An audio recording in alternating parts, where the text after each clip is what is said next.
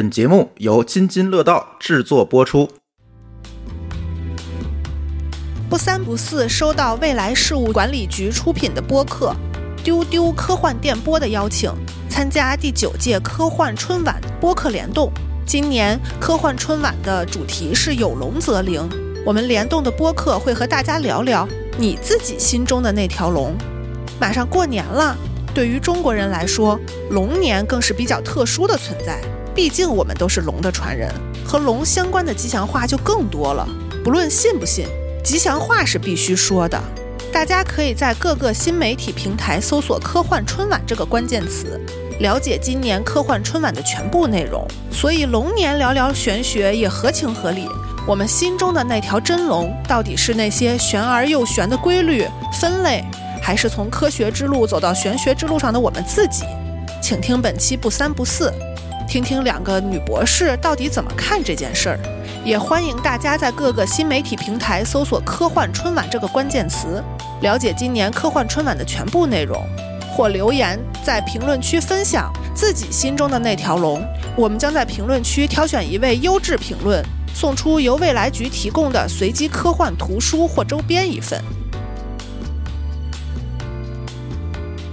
大家好，这是一期新的不三不四，但是。我们这次只有两个人啊，还有一只喵。对，我们还是三个主播呢。就是不知道他能不能说话，他不能配合我们说话。他平时很活泼，但是好像这也是非常玄学的一件事情，你也不好说。因为有的时候我嫌他烦的时候，他一一直不停的在叫，然后我想跟他聊会儿天的时候，他又不搭理我。都是天意。对对对，不太受我控制。嗯，就是我们这一期是想聊一聊。从女博士的角度 啊，这个我觉得这也不太容易哈，凑俩女博士 去聊这个事儿。而且你不觉得博士跟这一期主题放在一起，本身就有一种奇妙的违和感？对，而且我觉得咱俩都某种程度上，虽然我知道啊，科学教是有严格定义的，但是我觉得从某种程度上，我们之前是很信科学的，对，很信科学的这一套方法论的。以及他得到的一些结果、结论，嗯，结果和结论。对，但是呢，我发现可能是三十岁以后，尤其是这两年，我离了婚之后，我觉得这可能是抖音对我的 误解。就是我自从离了婚之后，可能是输入法出卖了我，然后让抖音知道了我离婚。自从我离了婚之后，我就经常刷到什么塔罗呀、星座呀，然后我觉得抖音还在试图安慰我。都告我说，就不管是塔罗算的还是什么星座，都说啊，你这个星座未来会特别特别好。然后塔罗也是抽出来都是啊，特别特别好。然后你马上就会遇到良人，你马上就会遇到你的正缘，就试图把情绪价值喂到你嘴边。对，就是让我有一种我不欣然接受都不行的那种感觉。就是你好像不接受这种祝福，都有点辜负人家的好意。就特别特别都是好话，就几乎没有一次是说。啊，你未来可能会有一些坎坷挫折，这种没有。然后还有一次，我记得以前录搬家有一次，你也是说你跟大师 battle，说什么我一定要待够多长时间，什么有一个开火仪式什么之类的。对对对，就是我当时是因为搬家，然后就家里就是会找人帮忙算一个日子，包括我们办婚礼也是有算一个就是吉利的日子。反正我就感觉好像。东北这些东西特多，信的人也多，然后它的类型也特别多。对，就好像一般人可能是会信什么算命的或者八字儿、八字儿这些，我们那边好像就也当然也看这些东西，但是类别就很多，什么出马仙、保家仙，就很多，就是很多种。然后可能每一个家族他的这个信仰都不太一样，也不叫信仰，就是他熟悉的就是帮忙干这些事儿的人也都不一样。呃，这个流派也都不一样，对，流派也都不一样。然后就是有一些家庭可能有固定的就是去找的人，然后像有一些家庭可能就没有，就有点就是像我们家，就是我我的原生家庭就没有一个固定的，就是遇到啥事儿再说。就是好多时候，就包括我结婚的时候，都是朋友，就是我父母的朋友提醒说：“哎，你们要对不不找个人算个日子的吗？”然后，然后才找亲戚啊。所以你搬家的时候是你老公那边婆婆，嗯，他们是有固定的啊，对他们有一个固定的就是嗯 看事儿的人，对朋友。所以在我们刚开始谈恋爱不久，虽然我公婆认识我很久，就因为我们从小一起长大，所以他就一直知道我。但是你知道吧？他认识你这个人，跟你要当他儿媳妇儿那个。审视的角度不一样，而且你们没有结婚之前，你们谈了很长时间恋爱，嗯嗯他也没有用这种角度去审视过你。他就是在快，就是你知道，我们谈了很久，然后到那个点，其实双方父母都有感觉，包括你的年龄各方面，包括结束的异地什么，就父母其实是有感觉，就你们可能对，就到那个时间点，你们可能要往下一步走了。是在那个时候，我婆婆托我老公来问了我的就是八字。是不是还得比较精准的那种？就是要出生时间，就是具体的几小时几分钟哦。嗯，那这种如果要是我生孩子的时候忘了，就这就不太好弄。对，所以希望我儿子将来找一个呃，这不是特别信的，万一我要是忘了呢？对，就是因为我们家也，我奶奶那边是有，就是信这些，所以他们从小会念叨，就是啊，你是什么时候给你记着？对，然后他们在我很小的时候，据说是找那个村子里就是知名的那种，每个村大概都有那么一个人，然后去大概问过，就说这个孩子大体看一下，对，大体看一下之类的。我还找朱总大体看过一次，怎么样？还顺利吗？他把前面的一些我的比较大的坎儿。还说的挺准的，就是你没有跟他分享过的你的人生经历，嗯，就还挺准的。那他还是有点东西啊。然后他还预测我未来还有点事儿，但是这个 这个就得看了啊。未来看咱们咱们走着瞧。对，就是会有这种。然后我婆婆当时就要了我的八字。其实我后来采访过她，我就说，那如果算出来并不合适。那你怎么办？对，你怎么办？我特别想对。然后他当时跟我说，咱不知道这个是他就是美化后的说法还是怎么样。他就跟我说，他说其实也不会怎么办，因为你们两个就到这个程度了，结果是一定的。我只是去看一下你们的这个，看看能不能帮你避开。就是对，因为会有会有会有破的。就是我们那边有一个说法，就是说。当夫妻的两个人，他们的生日相差，如果是在一百天之内，比如说你们是同年的，我我听过这个说法，我听过，其实就不太好。然后呢，你就需要就是做一些事儿去把它破掉。啊啊！我我感觉好像所有玄学的所谓理论都有破局之法。对，是的，是的，就是他必须得有一个破的，他才能回头客嘛。对，就两头挣钱那种感觉。对，商业模式是这样的，闭环了。对对对。然后我婆婆当时去找人看了，然后看了之后就说我们两个是还比较合的，就是比较适合做夫妻的。嗯。然后。当然，星座说不太适合，就是你你这看的东西不一样，对对，说法太多，说法太多了。所以，我因为我生在东北嘛，然后我朋友也很多，所以就是他们也会接触形形色色的，包括比较传统的，像东北那一套，什么萨满那一套，然后包括就是更就是洋气一点的，什么塔罗牌啊，玛雅历，然后这又是个啥？嗯，有，然后什么星座什么，你都会去算是吗？我都或主动或被动的接触过，因为你知道，就是你的小姐妹如果有对这个感兴趣，他们就会，他们就会拉着你。你对这个这些，就不管是你主动还是被动啊，因为我觉得主动应该都是，我觉得也不是信，可能就是想好奇，或者是就是迷茫的时候，你想听个意见，会有那种，我会有那种时刻，嗯，所以你是这种态度，对，就是我的态度更多的就是。嗯，拿它当个，当然现在有 Chat GPT，可能就 就用它还免费。我这个我倒是没有想到，就是就是你会有一种就是哎呀，你可能举棋不定，或者说你自己不是那么确信的时候，其实我觉得我需要借助一个，就我我是那种性格上，我可能就是我自己没有那么坚定，所以我可能需要人推我一把啊，就跟我说，其实这样 OK 的，就是你你需要扔那个硬币，对，其实那个扔出去我都有答案的，但是你就知道你是希望，所以有的时候就会出现这种情况，就是他们算完，我就可能不是我想听到的那个答案，然后你就知道你想要啥。但我就会觉得他们不准 啊！对对对，就因为它不是你想要的嘛。我觉得这就是一种心理暗示，这是一种对我觉得是一种心理暗示，包括一种就是比较特别的情绪价值。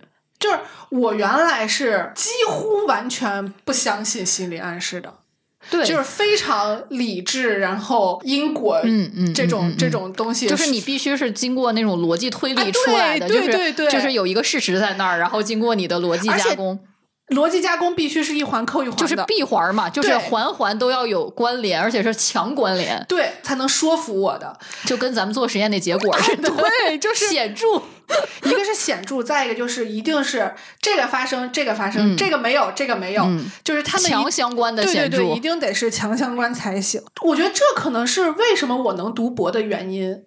我觉得就是咱们在二十岁初期，嗯，那个以及之前是这样的观点，是促使我们两个成为女博士的原因啊，之一。对，我觉得是，就是因为你认这个东西，而且你很执着于这个东西，或者说，我觉得这可能就是我们过去的教育的结果，我觉得是，就是他们是希望你能找着一个确定性的。嗯嗯嗯嗯嗯，然后告诉你说，你只要努力你就能能怎么怎么样。嗯他好像就是努力，好像跟结果是一个强相关的关系。起码我们被教育是这样的。我觉得这个事儿，在我现在教育孩子的这个角度来看，没毛病，就是因为你在长大的过程中，你的能力是不断累积的，那当然，然后这个曲线其实是慢慢放缓的，嗯就是前期是很陡峭的，对，因为你太弱了，你啥都不知道。我就现在天天嘲笑猴子，我就说你呀，现在限制你的就是你不认字儿，就是等你什么时候认字儿了，你可能就就又会有一个飞跃，嗯，但你前期这种飞跃，可能到了，我觉得这可能也跟年龄有关系。就到了二三十岁的时候，你前期基本上你的基础的这些能力该积累的已经就有点都积累到平台期的哎感觉对了。然后，但这个时候你就发现，一我再怎么使劲儿，我可能以前使十分劲儿，我能得到十分的结果；我现在使十分的劲儿，可能能得到两三分的结果。一个是你的失落感会特别强，再一个就是你会遇到一些无论怎么你努力，你都跨不过去的坎儿，就变成瓶颈了。嗯，这个事儿的瓶颈已经不是努力了。对，年轻的时候，很多时候是你的瓶颈就是努力。嗯，比如说你多做两个小时题，你就是比别人多做的多，或者你嗯就是在这一类型的题上头想的更多，那你可能在做这一类型的题的时候，你的反应就会更快。这是比较强相关的嘛。随着年龄的增加，这种事儿会越来越多。对，我觉得还有一点，就是因为咱们在学生时期，尤其是大学之前的学生时期，你的生活很简单，嗯，对，没有太对，上学就考试，考试就行了，而且考试都有标准答案。对呀、而且嗯考试其实是一个，尤其是我觉得大学之前的考试是一个，就是当然天赋大家有不同，但是基本上你靠努力是可以嗯嗯嗯，拉上去，把你的成绩努力是是有用的。而且是很显著的有用的。而且这个事儿就相当于是你学生时期最大的事儿了，起码我觉得在国内是这样，就是你的学习成在我们成长的那个环境里是那样的，嗯、就是学习就是你身为学生的最大的事儿。其实有没有觉得，到我们现在这个阶段以后，我们会回头发现，其实不光那一条路，有很多条路。只不过在那个时候，你的家庭背景、你的社会环境告诉你，你只有这一条路。就我觉得那会儿是大家就是受很多因素的影响，嗯就我们个人肯定是一方面，包括我觉得更多的还是就是家庭也是很重要的一方面，还有一方面就是你所处的环境，嗯，就是你在就是比如说你在一个特别好的学校里面，可能大家的目标都特统一，嗯嗯嗯就什么九八五甚至清北，就是特统一独木一，桥嘛，对，就是那种。嗯然后好像如果有其他的路。大家都会特别不屑，或者是会有一种那种潜规则，就好像那个不是正道，啊，对。嗯，就会有这种价值判断。对，有价值判断这个事儿，我觉得在婚姻这块儿就更明显。嗯，就是比如说，你如果不结婚就怎怎样对怎样，对对，是的你。不在多少多少岁结婚前结婚就怎样怎所。以我觉得我个人到上大学的时候，我觉得我是有一点懵的。就是到大学，因为大学是一个特别多元的，开放对，比较开放，起码比高中要多元很多。嗯对就高中你眼睛就瞄着高考嘛，起码对于咱们这样的人是这样非常明确的目标。对，然后大学你就会发现，嗯，当然有一大部分就是有一部分人还是盯着学习，要读研究生啊，要干嘛。嗯然后还有一些人，人家就是觉得我到这儿我就学够了，我可能更多的要去实习，我要参加社会。的对文凭就够了。对，我要嗯参加社会生活，然后我要去做学生工作，我要嗯累积更多的实践方面的经验，然后我要早早的进社会。他们是对于这种有强烈的愿望的这，也属于目标很明确的。但是他大家就出现了岔路了，就不再是特集中的一条路了。你也不能说人家那种就不对。我觉得他们是平等的，就是我觉得是平等的两条路现了。对，第一次出现了你要面临岔路，一个选择的，而且没有对错，没有对错，嗯。没有好坏，甚至你都在当时的我们看来都不太有退路。嗯。就你选了这条，你基本就不太能选对，所以当时我个人是有一点点懵和。就是不说焦虑吧，但有一点，就是有一点不适应的，就是面对这种多元的这种环境，我觉得我的不适应来自于婚姻。你也知道我的状态，嗯就是为什么我说我的这个焦虑来自于婚姻，是因为我跟我前任，就前夫之前的那个前任啊，你你见过？嗯 就是我跟我前任当时我的感觉是我很喜欢他，但是呢，我就感觉他完全不 care 这段关系，然后不就分手了嘛？嗯，然后分手之后，因为你很喜欢他，所以你就很难受。对，你就很受伤，然后我就就是因为我觉得我在这段关系里已经很努力了，嗯我几乎已经做了我所有我能做的一切了，然后我就不知道该怎么办了。这是第一次让我觉得特别手足无措，嗯甚至我觉得比嗯高考这件事情，高考失利给我的这种打击更大。因为高考吧这事儿，我第二次高考完了之后，我大概能明白这个事儿是怎么运转的啦。嗯我也知道，OK，你可能是有这样的实力的，有这样的实力的人可能是十倍、百倍于清华北大的人的那个数量的。嗯但是就是有一些人他运气不好，有一些人他可能实力还不足够。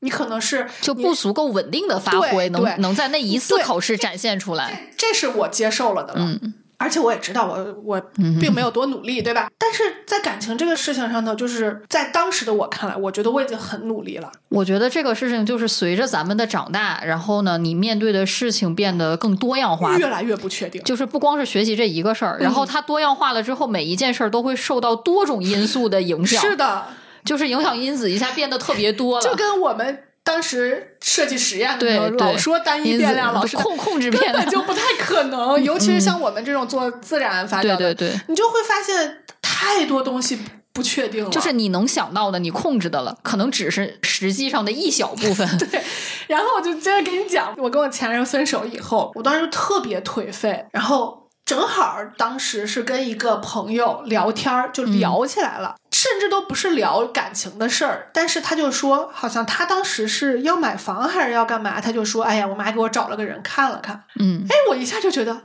要不我也去看一看。你看，我是一个特别主动去 寻求对寻求 解决方法的这么一个人，然后就说：“哎，要不我就去看一看。”然后我就去了。我记得特别清楚，那个地儿在方庄。那会儿我对方庄一无所知，对，就是因为咱们在北边上学嘛，就是长安街以南对于我来说就是另外一盲区个世界。对，然后就坐公共汽车去方庄，还倒了好几趟车，坐了得一个多将近两个小时，非常远。然后到了那儿以后，方庄的楼又特别密，我找找找找了半天，进去之后他们家有一小孩儿，你就知道家里有小孩儿，就是满地全是玩具。嗯，我就说这靠谱吗？啊，这看事儿的，哎，这突然就是那种就上身了，就那种科学的那种感觉就上，这能靠谱吗？但是他们家门口摆着一个神像，啊，就是那种高台儿，明显就是一定不能让孩子碰到的那种。嗯嗯嗯然后神像前头摆着各种什么贡品啊什么的，哎，我嗯觉得好像有，就是你如果单看那个区域，你会觉得哎是干这个事儿的。就特别神神叨叨的那种感觉。对然后进去之后，反正也是先扯了两句哈、谁介绍来的呀，什么之类的。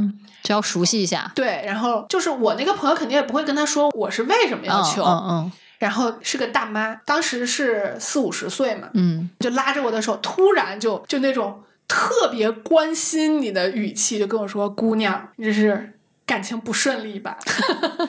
然后我当时第一反应是：“嚯，说的好准。嗯”第二反应突然一下，你看我就发现我醒过来的特快，你知道吗？就突然一下，我觉得谁感情顺利找你来呀？对吧？就是我后来。就是特后知后觉的去复盘这个事儿的时候，我才反应过来，男的找他基本都是因为没钱，事业不顺利，对，女的找他基本都是因为感感情不顺利。嗯，然后我就说这事儿就是你猜八九不离十，哎，你先猜着，就概率上很高。哎，你先把这百分之八十给唬住，对不对？就这种感觉。然后我一下就感觉就是。在刚刚他说这句话之前，我还是迷迷瞪瞪，就是因为那段时间也睡得不好，嗯心情也不好，嗯就那种。然后突然一下就精神了，嗯，我倒要听听你要说什么那种感觉。就咱还不是那种说，哎，我不信你，我甩门就走了，我不是那种人。因为咱们都是特别有好奇心的人，对，就我我必须得听听你要怎么就是说，我可能不那么信，但我得试试。我得听听。对我来都来啊，了就来都来了。然后关键就是，我都已经给钱了，啊，先交费啊，它不能叫交费，这个东西不啊叫交费，随喜哎，叫什么缘分啊，随喜啊，反正就这么个意思，嗯嗯嗯嗯嗯也是东北的。然后就坐那儿之后，他就跟我说说，你看为什么你这个不顺呀？因为你身上有个煞。哦，哎，我就来心情了，我说那怎么办呢？总得有个解决办法吧？你不能光制造焦虑吧？对对，你得你得卖我个东西。对 商业模式出来了，我就说那怎么办呢？嗯然后他就说说你得买什么这个那个，就是反正这买的东西并不贵，就是什么什么这个纸呀、那个符啊什么之类的。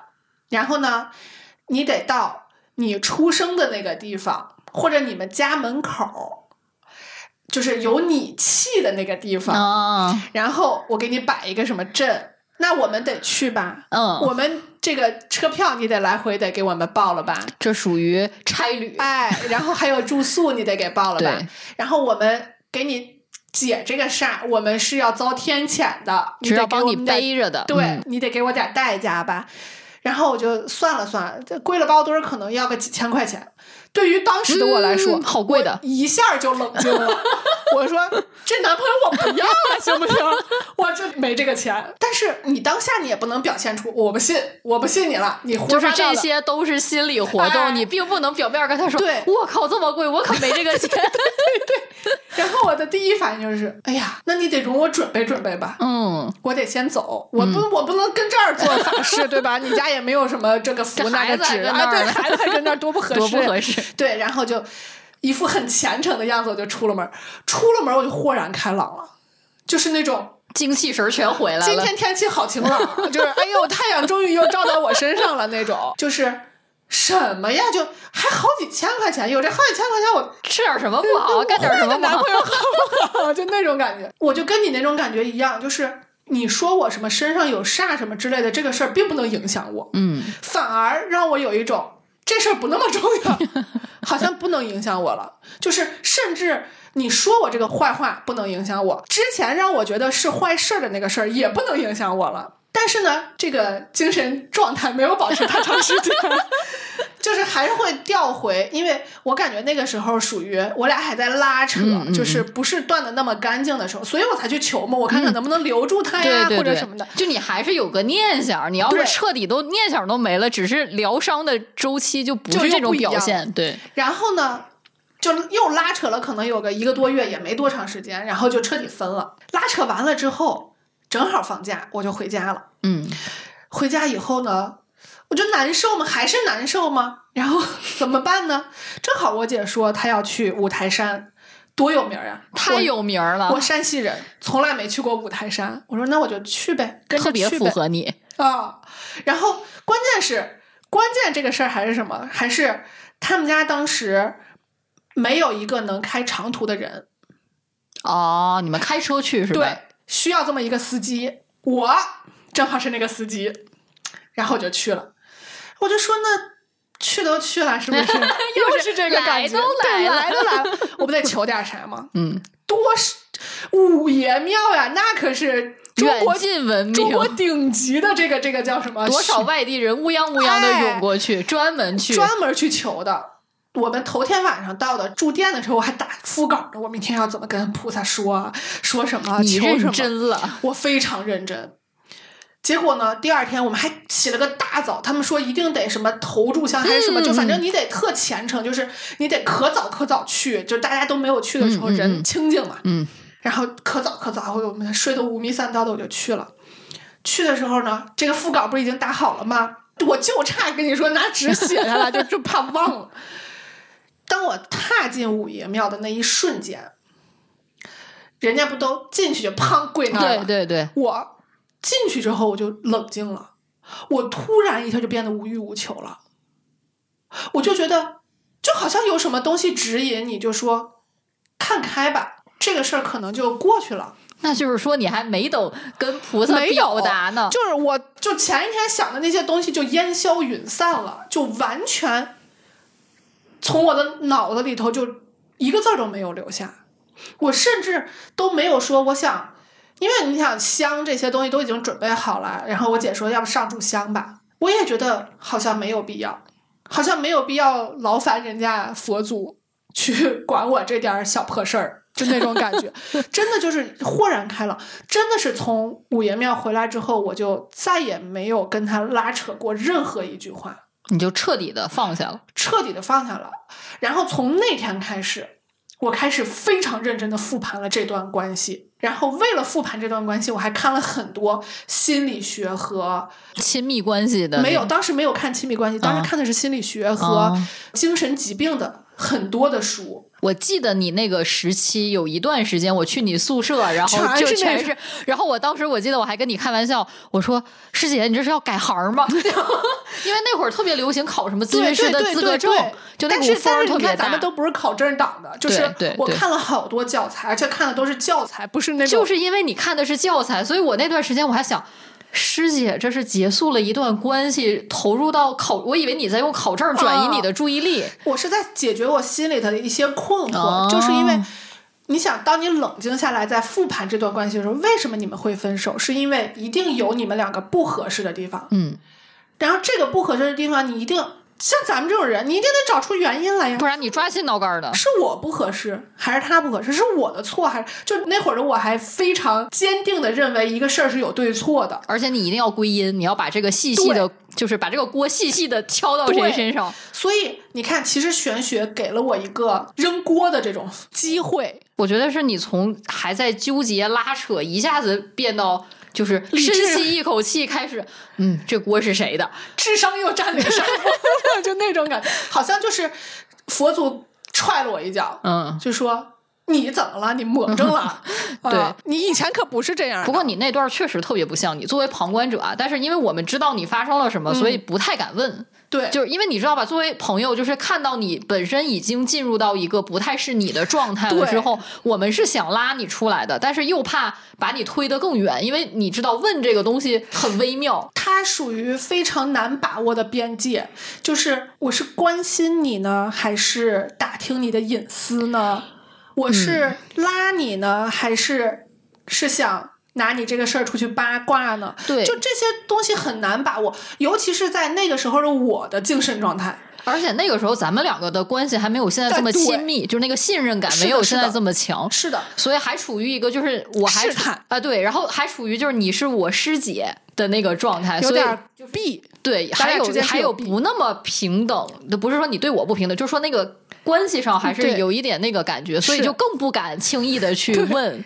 但是不是就是你你突然是不是有一种我就记得那个假期嘎嘣一下，那个假期我也在休假，我记得咱们两个不是同一时间休假的，然后是交替的那种，所以就是你刚回来的时候，我应该正好不在组里面。然后我清楚的记得，就我回来了之后，我就感觉，嗯，我以为是你回家了，所以想开了，就我不知道你经历了什么，嗯所以但我就是感觉，哎呀，回趟家歇一歇是不一样。就我当时的结论是这样一。下就感觉对，我就感觉哎，掰过来原原来的师姐又回来了。啊，就开始又重新，不管是当时我也开始健身，然后开始对对认真的吃饭，然后认真的去，不管是看文献还是对你之前那段时间就有一种把自己封闭了的状态。就之前我们叫你吃饭什么，你都是啊，就是一起去吧。然后那段时间就好像，首先我们也不大敢叫你，然后就是精神状态明显不对，对，然后其次你好像也不太喜欢跟大家待在一起那段时间。就是我连话都不想说，对，嗯然后也不是很积极的，就是就是往下做实验或者干嘛。就是天天看书，天天看各种，所以我那会儿就强烈怀疑你是不是要改行儿。就是那会儿确实是实验可能也不太顺。所以你才会有这种怀疑，就是说我觉得那会儿对你是几重打击在一起，就事儿都赶一块儿了，是也是。是所以确实某种程度上有点背的那个感觉。现在啊，你看当时复盘是那个感觉，现在的感觉就是，其实我们两个分开，我的责任是我其实当时是不会爱人的，我是一个没有处理亲密关系之间问题的能力的这么一个人，嗯嗯嗯再加上确实他也不是个良人，嗯，畜生 啊。他是个啊，这这么说好像有点不太礼貌啊，都翻篇儿了，都翻篇儿了，咱们注意。所以 这绝对不是当时的我努力就能改变的这种状态。我觉得你当时就是在复盘的时候，可能没有那么各打五十大板。我觉得啊，对，就是你可能会单方面的觉得可能是自己没有爱人，或者单方面的觉得他我没有当时没有觉得爱人是一种能力，但是我会觉得你当时还是会归因到自己身上的，以我对你的了解，对就是你更多的会觉得是自己搞砸了。是。然后我觉得这两次玄学的这个尝试，好像是给了我一个放下的这么一个抓手。嗯，哎呀，我好讨厌“互联网”这个词。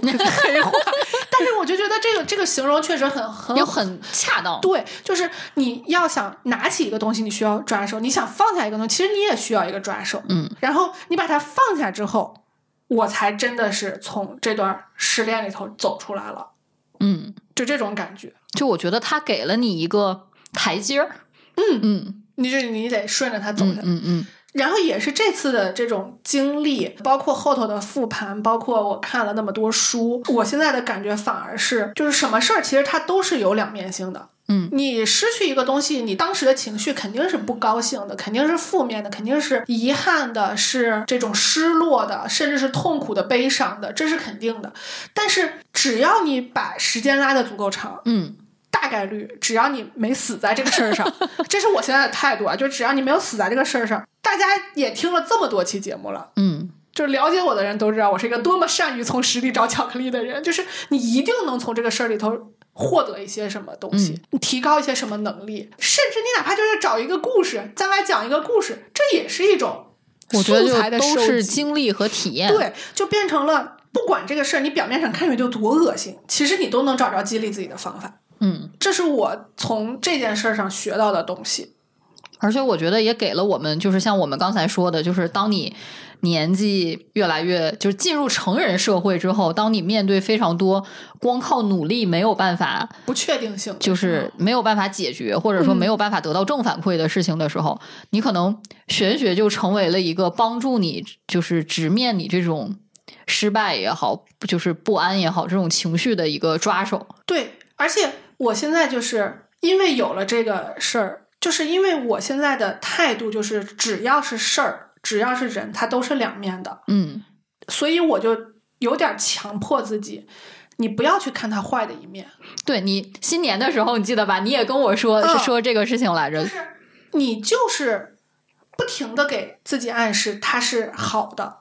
嗯，这个好不是说我评价他是好人还是坏人，而是他对我有用。就是说它它对我一定能给你带来一些好的影响和面相，对，然后呢？哪怕不是当下能发现的。对的，怎么去实现这个事儿呢？就是我不说负面的话，你不给负面的信息眼神儿，但是你那天跟我说的，对，就是你从自己的脑海里就不要去想他不好，嗯甚至我以前会觉得吐槽是可以发泄情绪的，嗯，我现在都不太吐槽了。对我发现了，几乎不吐槽了，我甚至能理解为什么什么 GDP 啊什么之类的写负增长了，你知道吗？我都能理解，就是这其实就是一种暗示，对，就是告诉你自己，虽然现在这个事儿看上去你在经历，甚至我现在就觉得经历痛苦这件事情本身也是在丰富你的情绪。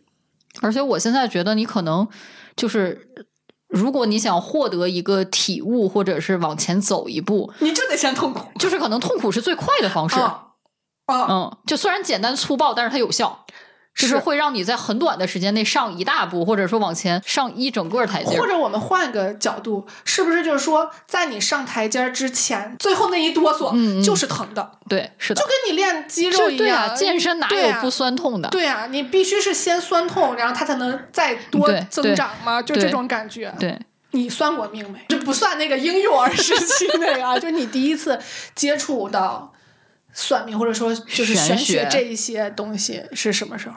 我觉得还是跟婴儿时期一样，属于被动的。就是，但是这个事情我是事后才知道的。咱们俩有相同的经历，就是高考都是比较挫败的。嗯，当然，现在复盘看来，知道是能力不够稳，定的我们现。在可以这么去解释这个事儿了，或者这么去认知自己是有不足的了，对，就是原来可能会觉得，哎呀，没发挥好，什么嗯什么什么的。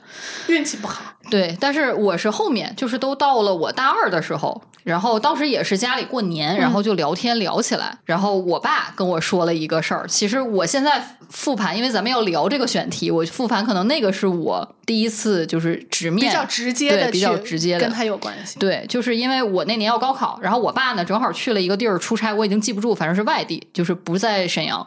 然后呢，他们都说那个地方很灵，不是五台山吧？不是不是不是，应该不是。然后呢，他们同事就要去求事情，哦，好像是老人生病，所以要去哦就是祈求一下，就是身体平安，要做手术之类的。嗯然后呢，我爸那天因为公事儿谈完了嘛，就说那我陪你去吧，我就当运动了，因为不然就一直坐办公室对，爬个山什么，看个风景，真你知道的不是五台山吗？嗯，应该不是，因为他很少去山西出差。嗯然后反正他就去了，去了之后呢，他同事就是他们两个往那个地方去的路上啊，因为你知道那种地方一般你都要爬爬才能到。然后他同事就问他说：“哎，你闺女是不是今年高考呀？”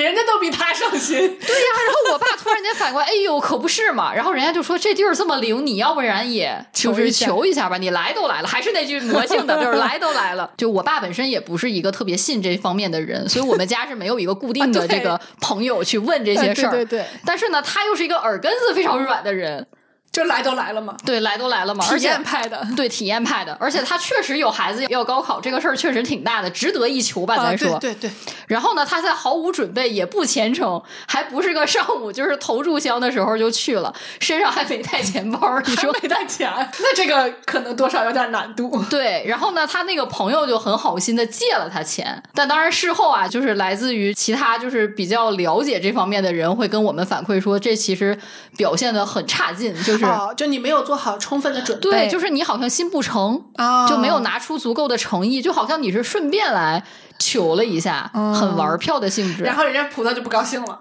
可能是，反正我没考好，我就可以甩锅。其实我最开始没信这个事情，我只是跟我爸说了一下，我我最开始的态度还是啊，爸，你居然还还还干了这个不是还干了这样的事儿，我还挺感动的，你知道吗？因为那会儿没人跟我说哦这样其实是不好的。哦，然后呢，我当时就跟我老公分享了这个事儿，那会儿还是男朋友。我说，你看我爸那么是吧正经的，然后对，那个大学生，对，而且科是学家理那倒不是就工程师嘛，工程师那是嗯多理工多科学脑的一个人。我说他居然去干这个事儿了，一辈子没见过他干这个事儿。然后我老公跟我说，那算什么呀？那孩子高考多重视啊！我爸妈也去了，就是我公婆也去了。哦，但是他们去的是沈阳附近，就是周边一个很灵的，就是当地人会去的，他们是专门去的，专门去的，超级虔诚，准备了各种东西准。备了各种东西，而且是早上大早上五点多就从家你看，你，看，都是都是很早去，然后好像是请了一件什么。红色的衣服呀，还是什么？反正就是有个物件就跟你那个差不多，跟你那几千块那个对对对对对方式差不多，反正有讲头。然后就是就什么都弄了，然后把那个东西拿回来，要放在我老公的床底下。当然也没跟我老公说，就我们两个都属于被动的，怕他有心理压力，可能可能也知道他不信这个。哦，嗯，但是你看结果啊，就是很玄妙。我老公就是超常发挥了，我就是没有考好。就是他在跟我分享我公婆干这个事儿之前，我对我爸还是挺心存感激的。结果最后发现是他影响了你。然后呢，他跟我说完这个事儿之后，然后他又提了一嘴，就说他虽然不信啊，但是因为他们家族就是有这方面的传统，或者是接触这方面比较多，所以他会知道一点，耳濡目染的。他就会跟我说借钱不好吧？然后我就去问了我周围就是比较信出马仙儿什么，就接触比较多的朋友，哦然后他们跟我说，你才解开这对，个扣，我然后然后他们跟我说，那怎么能借钱呢？你取也得去银行取钱呀。就当然这这东西不可考啊，我只是说我我经历的事情，嗯这东西不可就是就不是说真的不好或者怎么样，咱也不知道啊，没有定论，没有定论，只是说我接收到的信息是这样，然后我当时就一下子就觉得，哎呀妈呀，那我没考好，我发挥失常是不是因为这个？就人家不高兴 就赖你爸了。对，然后我就从那个事儿我知道之后，我就开始跟我爸说，都赖你，你可能不搞这一下，你还能好点，嗯，就可能没事儿。就多少反正某种程度上有嗯点解脱这个感觉。说实话，会有一点，因为我感觉，因为咱俩也是后头聊起来这事儿，我觉得你对你的高考是有执念的，其实对对。是的，而且这个执念到什么程度呢？就是咱们进大学不是都会得给新生做心理评估吗？那个量表你记得吧？好多题，当时应该是英语分级考试之后就做那个东嗯西。然后我是那个做完被教务处打电话去单独一对一的，就是心理、嗯心理老师去找你谈话的。然后我当时觉得特奇怪，因为我觉得我只是有点没考好的低沉，没有很严重。然后人家人跟我家觉得你抑郁了是吗？不是，他说那个有好几个，就是因为他那个题很多是一个是个人生活，一个就是对新学校的那个，因为咱们到新环境嘛，适应性，它其实有一部分是适应性测试，啊，它是有适应度，有满意度。我的满意度得了零分儿，就我对这么不新满意。我对新环境的满意度得了零分。他不是对新环境不满意，他是对学我个人校不满意。就我不接受，我怎么就考了这么差，来了这么个学校？当然，我们母校很好，我们母校食堂非常好吃对，当时还没有吃过食堂，所以没有高。啊，没有被美食治。我当时难受的点在于图书馆。啊，确实，我们当时那个图书馆确实有点拿不出手。现 当然，我们现在就网红打卡地，嗯，现在很好。但是当年那个图书馆还没有我高中图书馆大，然后我又是一个我是我是一个理科生里面比较偏文艺女青年那一挂的，爱看书。范范是当时我们记者团团长，就是我高中就是语文课代表，所以一直是那样过来的。所以高考也是语文是拿分的主力科目，哦。所以就是当时我对大学是有滤镜和期待的。嗯嗯，你看了很多作品里面描写大学，都而且我爸妈就是在大学恋爱的，嗯。所以我对大学都有一些非常不切实际的种那会儿还没有男朋友。对，但是会有一些浪漫的幻想。哦，所以你俩是后来才好。啊，对。然后就是大二大二，然后结果到了就是大学之后，知道了那个故事之后 我到了大学之后，我第一个看的就是图书馆，我都没去宿舍，我拎着箱子就奔了图书馆。然后当时你知道那个失望感有那么大，我们那个图书馆确实是不大行，就非常一言难尽。所以这种不太满意其实是维持了挺长时间的。在你爸跟你说完这个故事之后，你好像我觉得我整个大一过得都很浑浑噩噩，甚至一度放弃了学习，所以后面为了保研特别辛苦。哦能就是理解，就是有一种那种感觉，就是好像我来了一个不属于我的地方，然后我就不想摆烂了。嗯，然后那会儿就是，尤其是发现生物工程专业在食品学院之后，这个冲击就更大。而且课还贼多，对，然后就是一门心思想转专业，然后又哦听说转专业还很麻烦、很困难很困难，人家还不太想要咱们这这这种学院的。然后就是整个就是，而且就是我我那个班呀，就是不是说大家关系不好，就是很松散。特别松散，还全是 I 人。我一个 Super E 的，我在这儿就很难受。我我能理解，我能理解。你们可能不知道范范 E 到什么程度。我俩出去一块儿出差一个月，我俩待了一个月，他不停的在我旁边说话。聒噪的很，我有一段时间我都快抑郁了，就是因为我是一个不太能给人反馈的人。嗯然后最后我实在受不了了，我问了他一句话，我说：“你是需要我回答吗？”对，他给我的，其实我这句话的意思就是，我其实没有这个能力。嗯嗯嗯嗯嗯，但是他给我的回答是不用，不用，你不用，你甚至不用听我说什么。嗯，而且你要理解我那会儿跟其他人的语言不通，我特别理解你，但是我当时的状态就是 leave me alone，leave me alone，leave me alone，不要再说话。但是当你说完之后，觉得哦，你就轻松了，有没有？他就是把我当个树洞，嗯，其实是。我可以不用听的。而且那段其实我觉得压力也比较大，咱俩都咱俩都压力挺大所以嗯因为艺人的压力大就是需要发泄，然后 I 人的压力大需要一个人，所以咱俩的那个 解压方式是冲突的。所以当他说完以后，我就说哦，OK，那也还好是吧？嗯而且我觉得，其实我还挺感激那次出差。我觉得那次出差是把咱们两个强行拉近的一个过程。呃对，而且就说你看，说到这个 I 和 E，我觉得现在在我看来啊、m b t i 跟星座什么的是差不多的。其实是本质是，对它其实你不管说，因为它其实呀，你看写好多这个测试啊，什么乱七八糟的。我的感觉是，所谓这种性格测试，我永远相信每个人在做每一个选择的时候，他都有他的原因。而且我觉得它只是就是从科学的角度讲，它只是用了一套不同的分类系统对人进行了分类。哎你看星座是按那个出生的那个啊对然后这个是做题，对，然后塔罗是什么？你抽牌，啊哎，就这种，反正它肯定是有一个组合的。那它分的这个类别越多，可能你会觉得更细，可能更准，或者是描述的更恰当。但是我现在的感觉反而还是这种所谓的选择，因为其实大家也。我觉得做过 MBTI 那个选择的时候，你的选择其实不一定是你真正的选择。而且我觉得在我做的时候啊，我觉得有些题你可能再给我一遍啊，我未必能选一样的。你是 Chat GPT 是吗？每次答案都不一样。不是不是，就是个别的题，可能一百道里面有十道是有点就是模棱两可的嗯然后嗯可能在我当下那一瞬间，我是那样想的。对对对。然后你可能隔个十天半个月，你再给我同一个题，我可能选不一样的。你看我刚出去玩回来，我的那个测完测出来是 P。我的妈！我这么一个 J 的人，我觉得我 J 应该至少百分之九十以上了。嗯，你绝对有啊！就我这么 J 的一个人，测出来是 P，为什么？就是因为我在玩的最后那几天，我已经累到不想再计划任何东西了，我就在家躺了三好几天，然后回来之后，我就得计划什么呀？我就想躺着，我就想摆烂，我就想躺平，就想随心所欲。我现在想干嘛？我想吃饭我就吃饭，我不想吃饭我就不吃饭。然后测完以后就是 P，然后呢，上了班儿。嗯，上班的第一个月特别煎熬，嗯，就是天天开会，然后说的东西都不一样，每天说的东西都不一样，每天在变方案，我就崩溃了，我就又测了一遍，嗯，又回到这了。对，你就想赶紧就是有一个东西定下来，能不能有个规划，能不能有一个计划？对我也变过，但我变的不是那一位，我变的是那个 F 跟 T。就是我在读博的后期那会儿，不是才开始流行这个啊测试，对测试，对。然后你知道，我有一群非常就是神神叨叨的，是这么说人家好吗？嗯，我有一堆非常思想活跃的朋友。涉猎广泛的朋友，还是你会说话？对，知识面非常广博的朋友。然后那会儿吧，他们在我们那个小群里面，就是扔各种 MBTI 的梗图，然后来形容自己的状态。嗯，然后呢，他们就问我你是什么？我说哎呀，我好像还没有真的系统的测过。然后他们就给了我扔了一套那个量表。然后当时我是在读博的中后期，就是已经在准备毕业了。准备写论文什么的，就是在搭论文框架，就在那个周期里，就最需要理性和计划，对对对，嗯。然后测出来就是特别强的 T，嗯，所以就是 ENTJ。那会儿我们是没有生活的，对。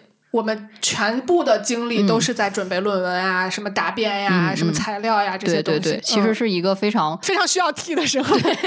然后呢，等我工作了一段时间，因为他那个后面好像量表也更新了，什么变得更就是更细化和丰富之后，他们又现在又出来什么 A 和 T 了啊？对对，就是那个阶段。然后我又做了一遍，然后就变成 F 了，又回来了。就是我对你的了解，我觉得也算还比较全面了吧。嗯，我觉得你是一个很典型的 F，我觉得是。包括我家属也是这么评价我的，所以第一次就是我测完让他测嘛，他是个妥妥的就是 T 人，你懂。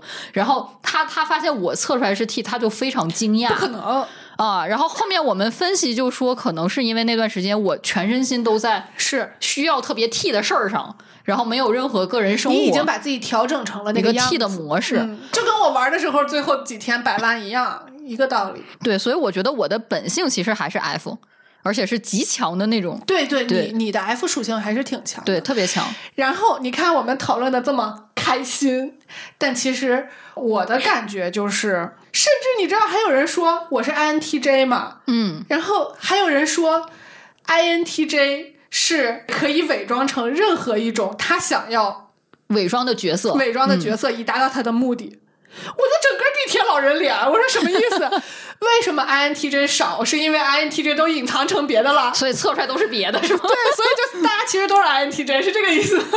不过你那个好像确实很稀有，就是在人群中占比是最少的，是吧？是吧？最少的。因为我那个就是就是 ENFP 呃 ENFG 也不多，但是你那个好像更我那个是最少的。然后这个里头男女比例又很悬殊，对，女的又很少。我就说，所以我们都是假装成别的了呗。就其实大家百分百都是 INTJ，然后只不过你们是有一些人对。但是作为一个 F，我现在的体会就是，如果我在工作里面切换成就是 ENTJ，可能会更顺利一些。就是我我需要一个工作人格，我觉得，嗯。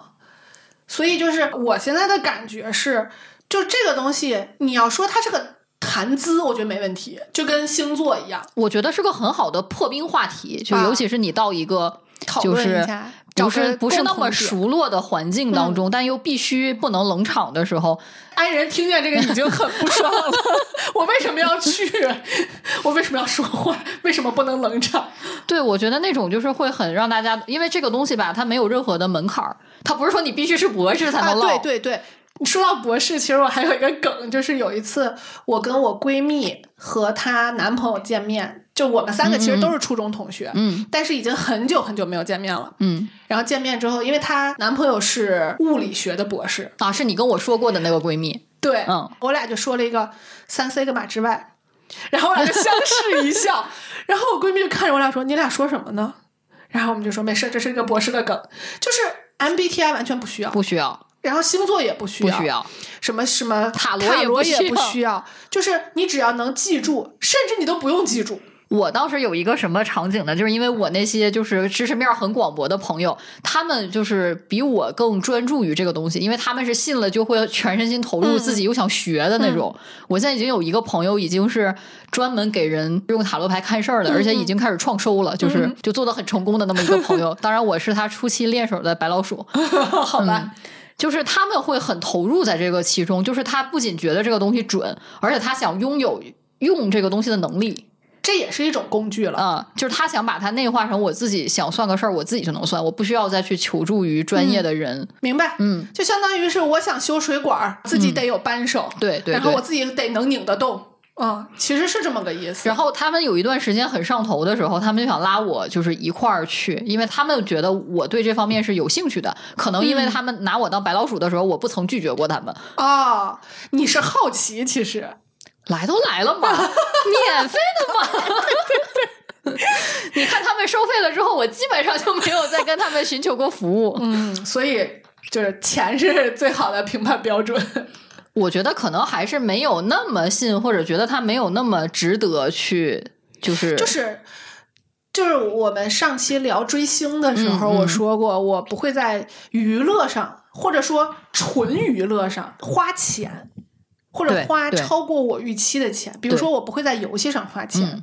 或者我不会在就像你说的这种算命上花钱，呃，之前花的不算啊，就花太多钱。对，就是花，我认为它是钱合的理对对对那个钱，就是比如说几十块钱，我玩儿一下，我当个体验，就跟就跟去密室体验一下，或者我吃一个蛋糕，其实是一个一个道理。其实大多数人都是你这心理，所以你看那些网上那些测评网站，什么八字合盘，什么星盘计算，然后你最后想看详解的时候，基本上都是最多到几十块吧就啊停了。对，所以就是他其实有一个决策成本。对，然后他的那个心理就是让普通人觉得我很我都做那么多题了，我都啊输了那些东西了，我就想成本太高了，对，我就想看一下结果，而且这个钱又不是可能一顿外卖，或者甚至都不用一杯奶茶，对，嗯就是又没有那么高，所以很多人会在这个博弈当中就我就花就花了。那花就花了，只要是基所以人家。商业模式也是对的，咱这所以这是一期商业模式分析节目，是吧？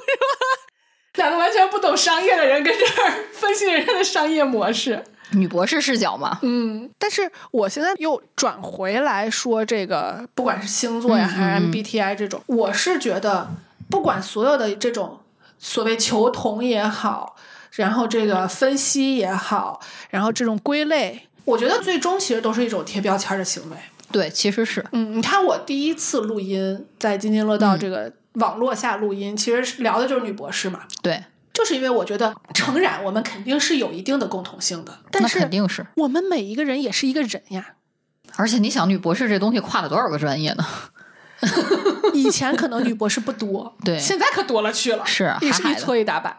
尤其是在北京这种地方，高校泛滥的地对方，，所以就是这种标签儿呀，如果你拿标签儿去认识人，很快，嗯，很高效，但是呢，很扁平。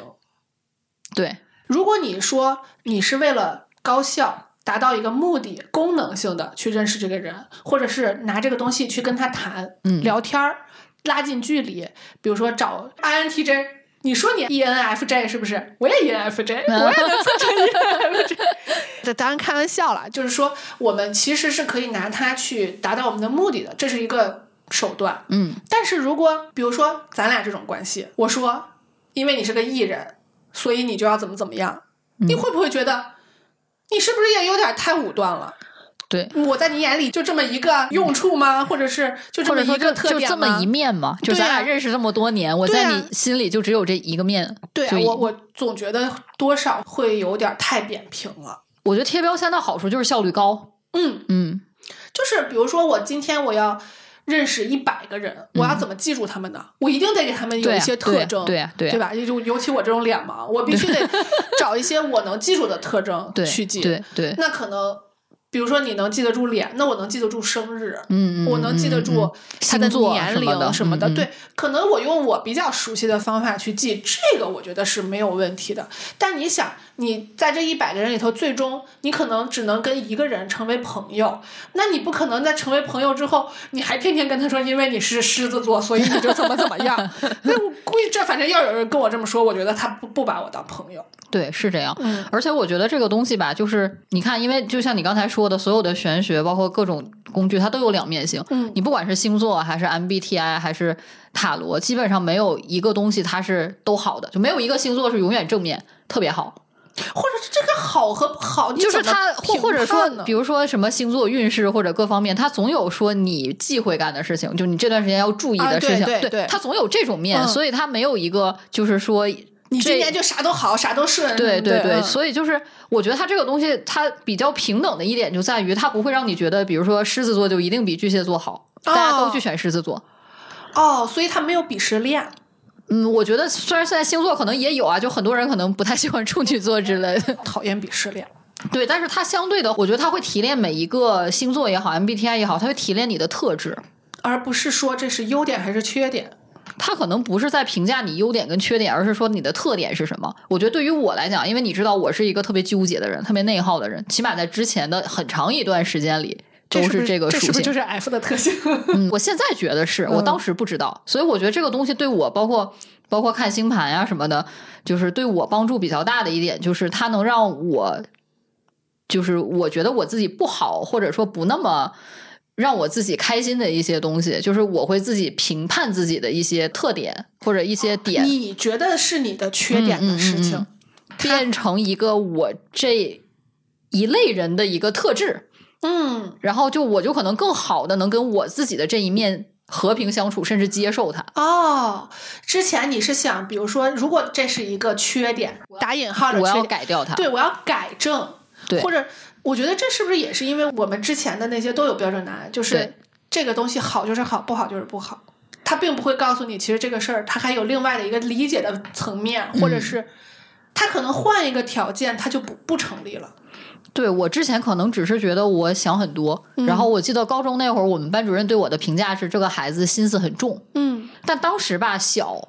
不理解这话是什么意思，然后后面的后面，你知道，随着社会发展，你我自己的成长，你知道有个词儿叫焦虑，嗯然后知道有个词儿叫内耗。我觉得内耗在我上本科的时候，我都没有听过这样的词儿。但你一直是这样的人，对，但是所以一旦我知道这个词儿，我就会把它跟我自己对上。嗯，然后你知道，内耗和焦虑并不是什么好词汇，起码在现在的这个认知上，对它不能说负面，它至少不那么积极向上和健康吧。对，嗯所以一旦我把自己的这一面跟这些词儿挂起来的时候，我其实对我自己的这一面是不那么容易接受的。嗯对，我能感觉得到。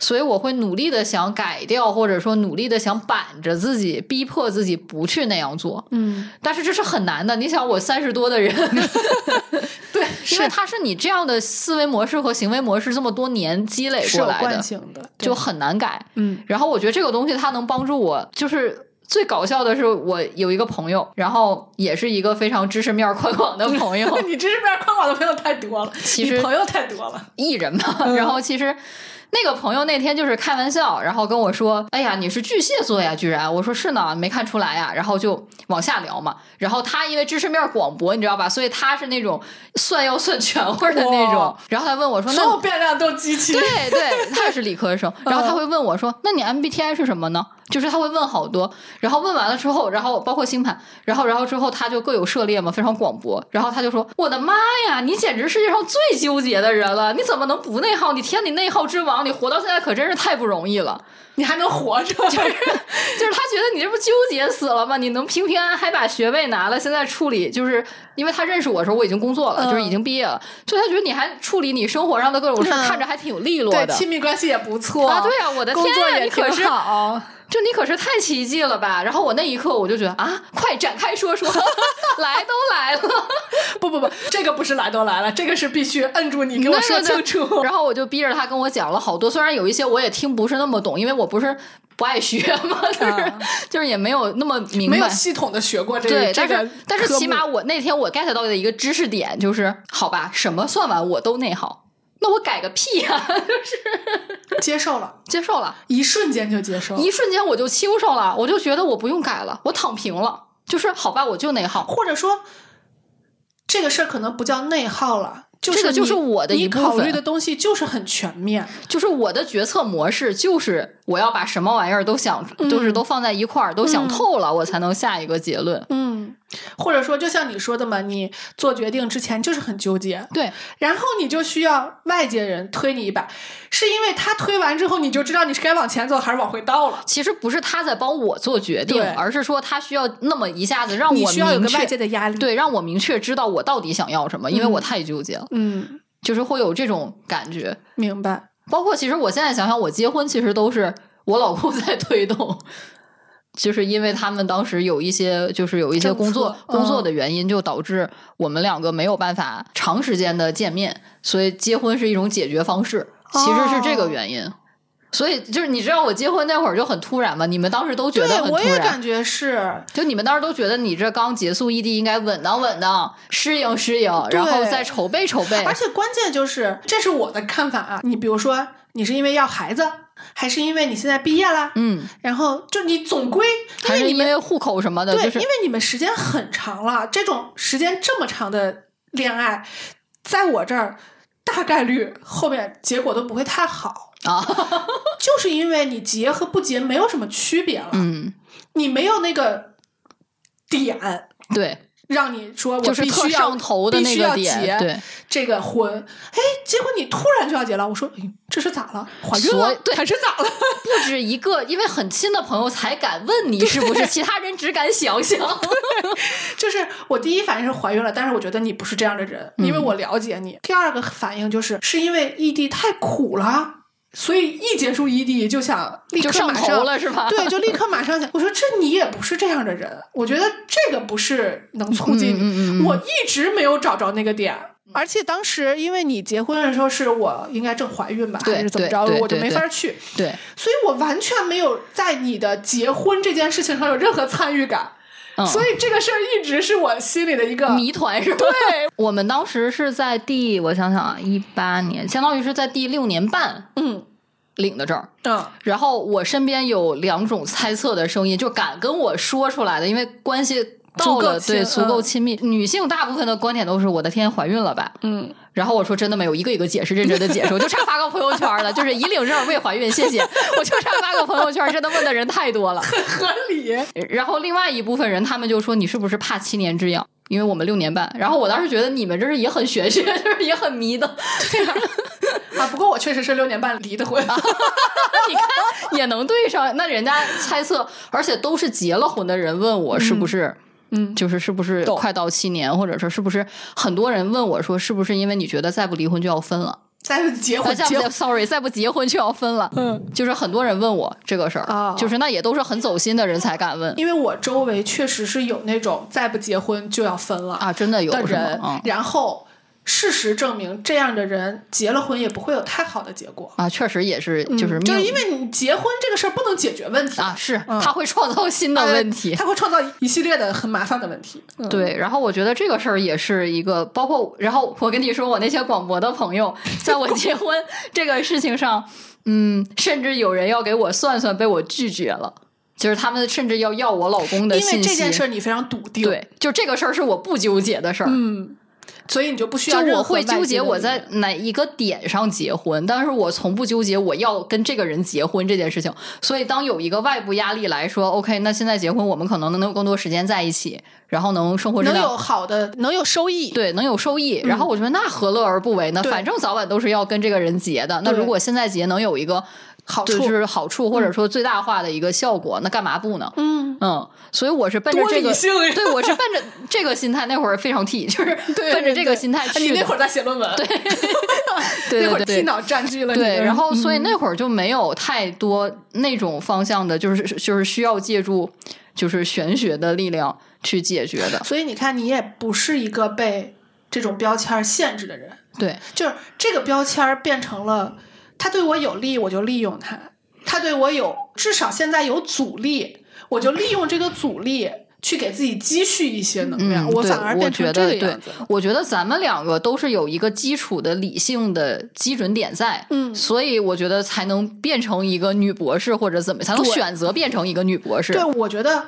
我们现在所谓的相信玄学，我觉得这个东西不能叫相信玄学，就是我一直对外宣称是我相信有超过人类这种认知的存在。嗯，但这个存在它具体是什么形式？它是佛祖，它是耶稣，还是它是上帝，还是就这个这个形式，我并不 care，而且我也觉得我说不清楚，我不可能说得清楚。然后我相信有这么一个。存在在，然后呢？为什么我说我进了那个店我就心如止水了，就欲望全无了？就是因为就跟你在培养皿里培养了一培养皿细菌，你会 care 里头某一个细菌，他今天说我今天要变异了吗？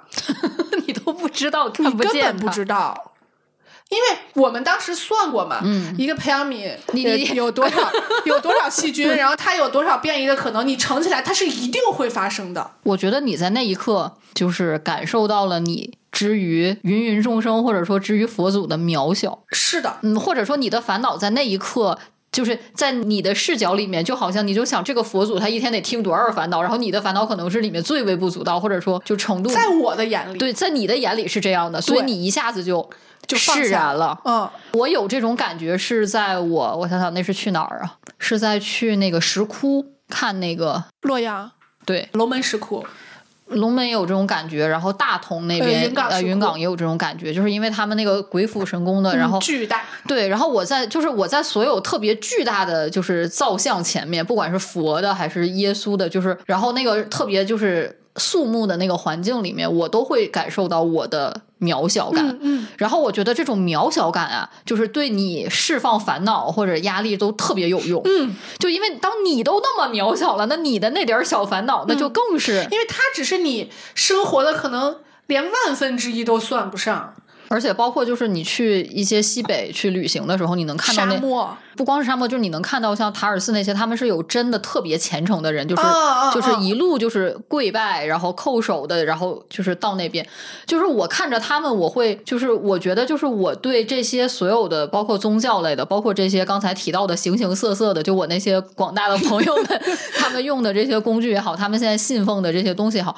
我会有一种特别敬畏和尊重感。嗯，就是我会有这种感情在里面，所以就是我觉得我能跟他们成为朋友的前提，就是我不太会去排斥，或者说会觉得哎呀你们是五迷三道的，或者我不会有这种感觉。对，我觉得你看咱们俩底色其实还是尊重科学的，尊重科学认知这个社会的方法论的。嗯，我现在跟很多人解释，我就觉得科学是一种盲人摸象的行为。其实是我们摸着大象的耳朵，就说大象是扁的；嗯我们摸着大象的腿，就说大象是柱子的。但是总比摸不着强啊！它至少有一个非常体系的方法论了。对，而且我觉得就是我觉得咱们两个认知的就是科学它的一个魅力点在于我们在摸的过程中一定会犯错。嗯这个犯错是因为你认知和方法的局限，导致你看你当下的结果是不够客观和全面对的对的所以你可能在十年之后，你回头看这个东西是错的。我不介意了。我们认，就是我们就是当时就是那样认知。现在我们刷新它，我们是很开放的，而不是说我要遮遮掩掩。遮遮掩掩是我十年前的状态。对，是我们我不敢承认自己不知道，我不愿意面对自己的失败，我不愿意面对自己的错误。所以我觉得现在回头看，我觉得咱们两个有一个，我现在觉得很搞笑的一个点，就是你一边声称着你是科学认知的人，其实科学里面就包括了。坦诚面对每一个错误，嗯而且本身是试错的过程，甚至阴性结果也可以发表。是的，在这种状态之下，你明明有这一套认知，但是用在自己身上的时候，就是当局者迷，不允许。嗯，就你会逃避，疯狂的逃避和掩盖你的失败和你的错误，是的，然后坚决的，就是你一旦有这种态度，你就不可能去复盘，不可能客观的去复盘。你连面对那个失败都不敢，你怎么复盘？而且你那会儿的复盘一定是都赖我，都赖我，都赖我，或者是要么就是都赖我，都赖我，然后我就不敢再尝试了，因为下一次还是赖我。就是因为我们都是每一次尝试都是那种 all in 的状态去的，啊，对，就冲啊！我觉得这可能也是因为就是高考失败过，就是知道不 all in 不行。然后后面吧，老碰壁，你就会一招被蛇咬，对对对然后你就会特谨慎。就这个事儿，哎呀，我要不要 all in 呢？你还好，我那么纠结，你想我得多纠结？就是还是不能形成那种很确定性的因果关系，就是我 all in 了，我就有什么样的输出，不一定的。而且那会儿认知根本看不到除了你个人努力的其他外界因素，哎对就特别狭隘那会儿。然后就说：“哎呀，是不是因为我能力不行呀？我又不愿意面对我能力不行这件事儿。然后就是疯狂的从三百六十度角用针孔摄像机找自己的不足和那个缺点，然后全方位对自己进行批判。”然后就直接不要做，嗯，这是最安全的，因为你不做就不会失败。就不会受伤害，对你就不会难过。然后你就可以说：“哎呀，就是因为我没做，我要做，我做的肯定可好了。”就天天这么说。现在就是你说我不行是吧？啊我不行，我可不行。对，所以我觉得玄学其实对咱们是有帮助的。就是你回头看我们跟玄学的这些经历上，对是的。而且我觉得就是想跟大家分享这个话题，就是而且把女博士跟玄学这么有点冲突或者有点戏剧性的东西放在一起，就是想说，哎呀，女博士又怎么了？大家其实都是凡人、普通人。对，很多人都说啊，你们博士好厉害呀，什么之类之类的。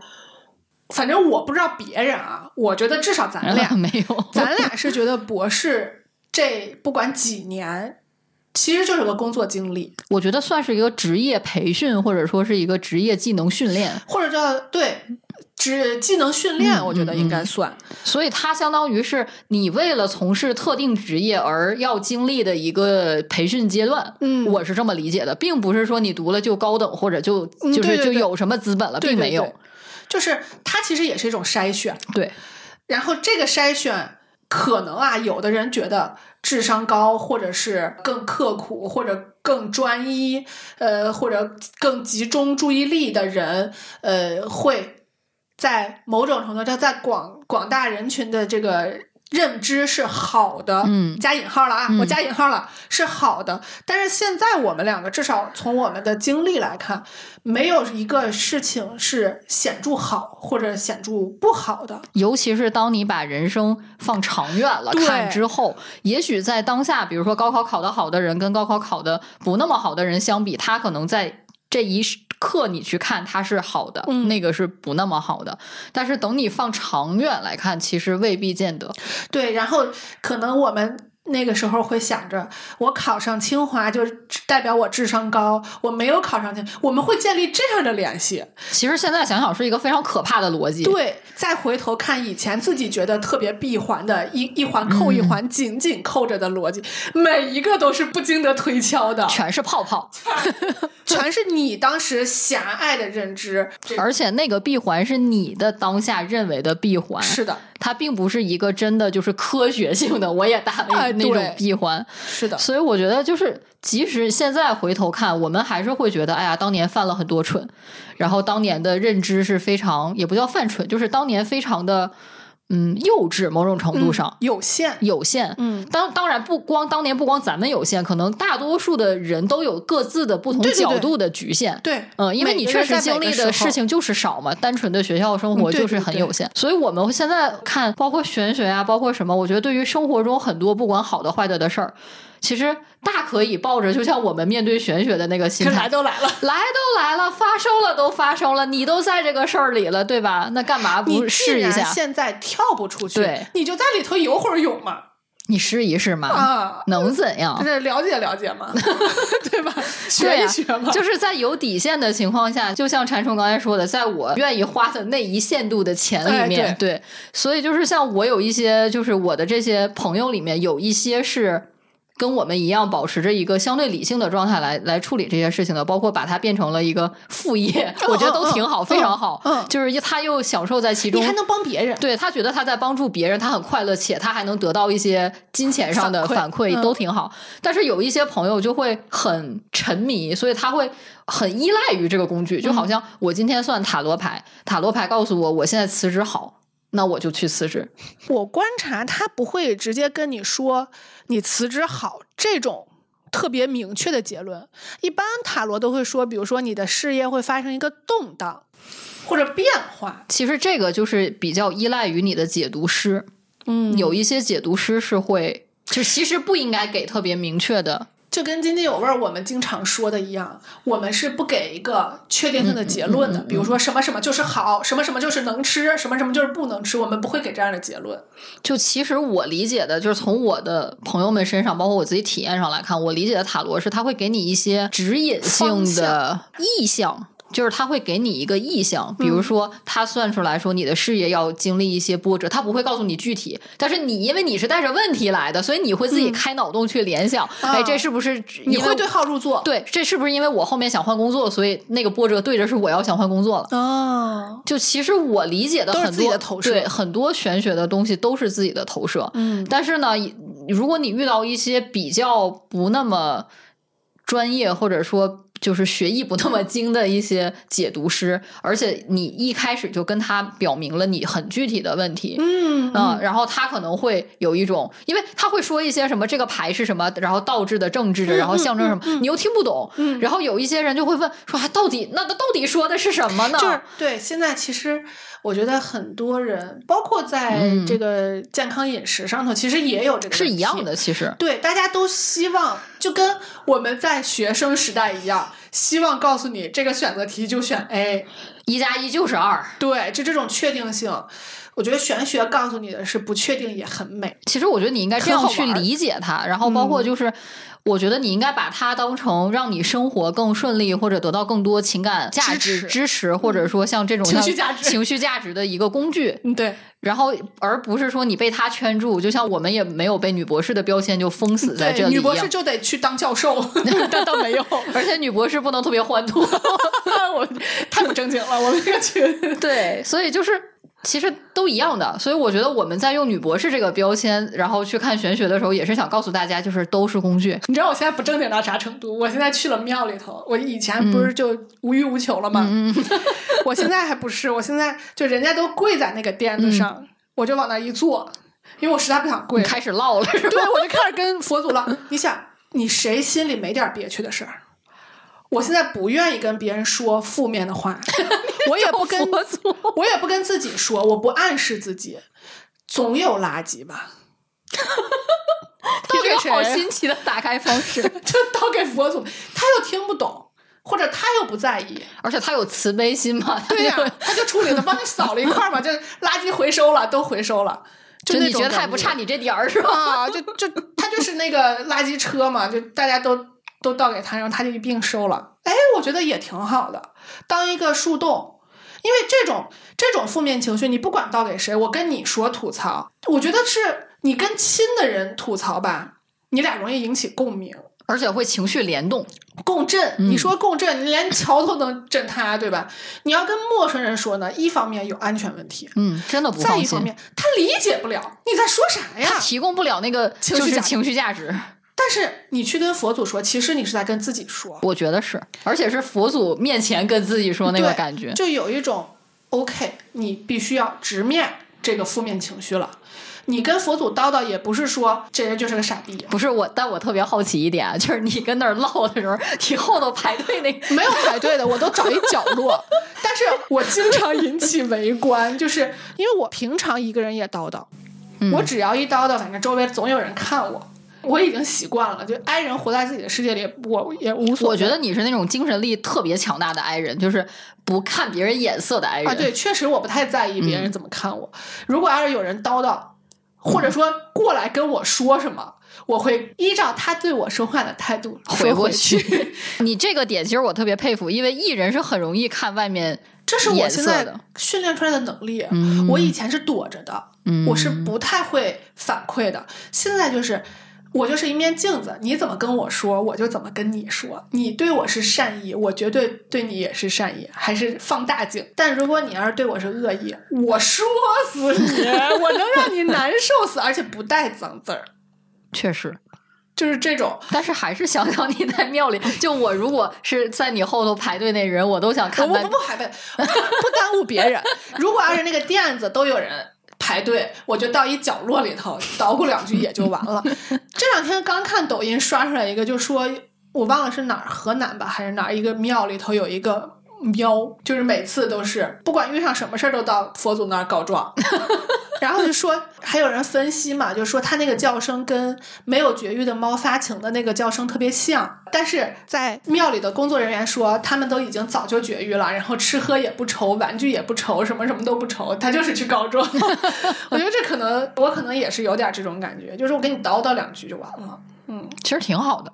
我觉得就是大家，你看我现在就是遇到点什么事儿啊，或者说有一些就是不那么顺的时候，我不跟你说过吗？我其实还特喜欢雍和宫，嗯嗯嗯，你会许愿吗？会，然后我还会去还，哦，你会去还？我会去还。就是你看，我们十二月份有好几个主播过生日嘛，然后我都参加了，嗯然后我去给丽丽过生日的时候，丽丽就跟我说，我不许愿，哇哦，为什么？也不唱生日歌。当时我忘了为什么，反正就没有问他这个为什么，因为这个很特殊嘛。就很特别。结果十二月三十一号我们不是跨年录音嘛，正好朱总的生日，然后朱总要吹蜡烛之前，丽丽立刻就拦住他了，就说不要许愿啊。